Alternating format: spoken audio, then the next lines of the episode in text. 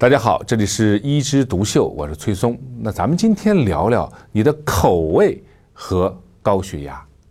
说白了，我们就是讲盐和高血压的关系。为什么要谈这个话题呢？其实科学家呢很早就发现了，这个食盐量和血压高低非常有关系。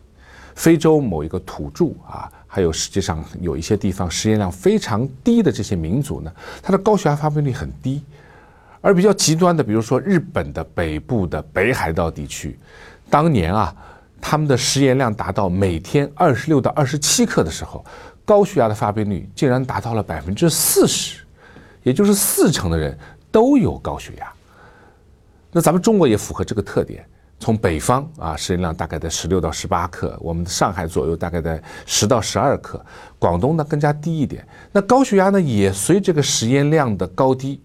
呈现一个北高南低的这个走势啊，所以它们之间是非常密切的关系。为什么呢？因为很多人就是一种叫盐敏感性高血压，这个和我们的生长的基因有关系啊。其实对人来说，盐确实是不可或缺的，是我们人体必须的一种元素。所以呢，我们在人基因里面呢就有把这个盐保住这个机制、保钠的机制。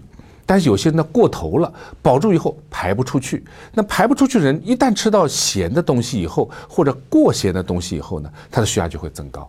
在人群当中，它的发病率是百分之十五到四十二，也就是相差比较大啊，有一个地域的差别。但最多有四成的人是符合这种盐敏感的这种关系的。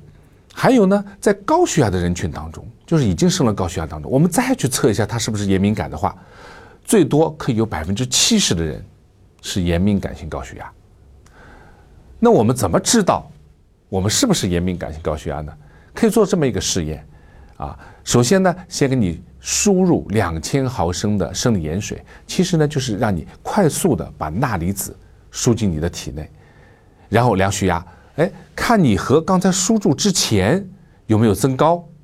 啊，然后呢，再给你用点利尿剂，让你把小便排出来，同时把钠也排出来，来看一下，哎，你的血压是不是从高又回到了低？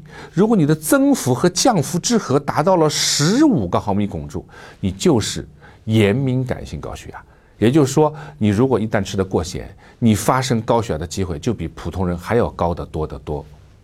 那么，为什么吃盐多就会高血压呢？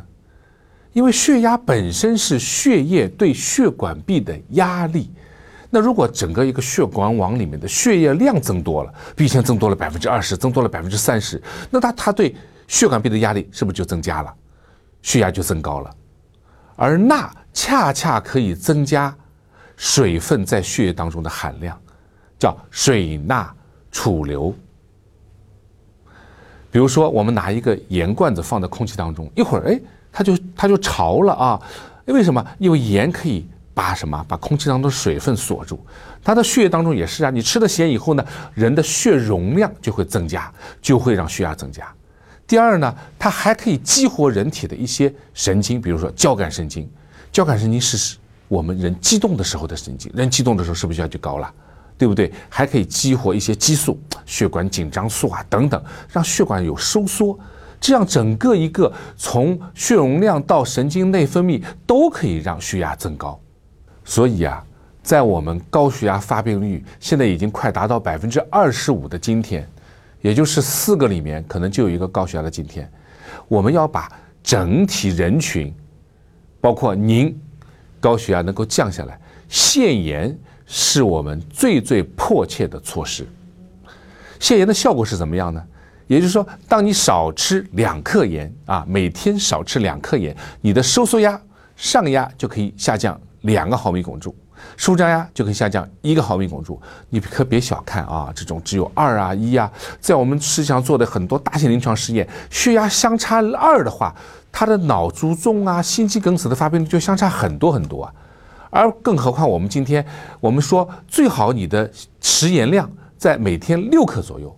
现在我们还在十到十二克，当我们降到六克，是不是还要降六克啊？再降六克，那我们就是上面降了六个毫米汞柱，下面降了三个毫米汞柱啊，其实还是非常非常有价值的。但是降盐呢，其实首先不是跟我们个人有关，而是跟什么？而是跟整个国家的一个政府的推动有关。世界各国呢都在为减盐而努力。比如说芬兰，从一九七九年它开始减盐，最主要的措施什么呢？就是降低加工食品当中的盐，啊，也就是超市当中的买的食品啊，其实我们不知道它里面添了多少盐，啊，为了好吃呢，它会加更多的调味品，而每一种调味品里面很有可能都有盐分，所以当它减了盐以后呢，它的心血管发病率、脑血管发病率都下降。我们这里有一组数据，也就从一九七二年。芬兰的城市居民的人均的每天摄入盐分是十四克，到二零零二年只有九克，它的脑卒中的发生率下降了百分之七十到八十。英国呢是从二零零三年开始限盐的，它更加严格啊，比如说超市当中的食品，它直接就上面分绿标、黄标和红标，这三种颜色就是它的含钠量。每一百克食物当中，如果它的食盐的含量超过一点五克，那就是高钠的东西，高盐食品建议你不要买。如果是零点三到一点五呢，属于黄标，属于啊中等含盐的。什么是低盐的呢？就是每一百克食物当中含有零点三克盐以下的食品，是建议你可以食用的绿色的标志。这样呢，英国从二零零八年的九点五克的盐到二零零五年，它已经到了八点六克。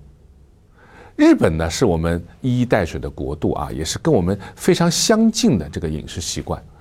它从一九七五年开始限盐。我刚才不是说了吗？当初北海道居民每天的盐摄入量在二十六到二十七克，它的高血压发病率在百分之四十。那从一九七五年，它的十四克左右，就是平均日本的每天的居民的食盐量啊，到二零零九年下降多少呢？到十点七克，他的脑卒中的死亡率下降了百分之八十。可见啊，每个国家他都在想着各种方式来降低盐的摄入量。那我们自己能做什么呢？我们自己呢，首先一口味不要那么重啊。我们可以少吃一些腌制食品，少吃一些什么大量的调味品，口味清淡一点。但是呢，我们又想追求一种美味，怎么办呢？哎，可以跟日本学习，他们为了减少食物当中的含钠量呢，但是呢又不让这个呃食物的风味减少，它里面放了用海带啊、海藻啊，还有各种海鲜来提鲜啊，因为这里面都含有很多的谷氨酸。提鲜以后呢，口味没有下降，但是含钠量呢下降了。我们还可以呢，用低钠盐来代替我们现在食用的常规的盐。低钠盐有几个好处：第一呢，它减少了钠盐的摄入；第二呢，因为它是用钾盐来代替钠盐，那么钾盐的摄入呢，可以对高血压病人有辅助作用；第三个呢，钾盐可以促进钠盐的排出。当然了。如果你有肾脏病或者一些排钾困难的毛病呢，我们不适合用用低钠盐。总而言之呢，对于一个中国这么大一个高血压的大国啊，要想把自己的血压控制下来，或者以后少得不得高血压，减少中风啊、心肌梗死的发病率，我们首先要从自己的口味做起，不要再重口味。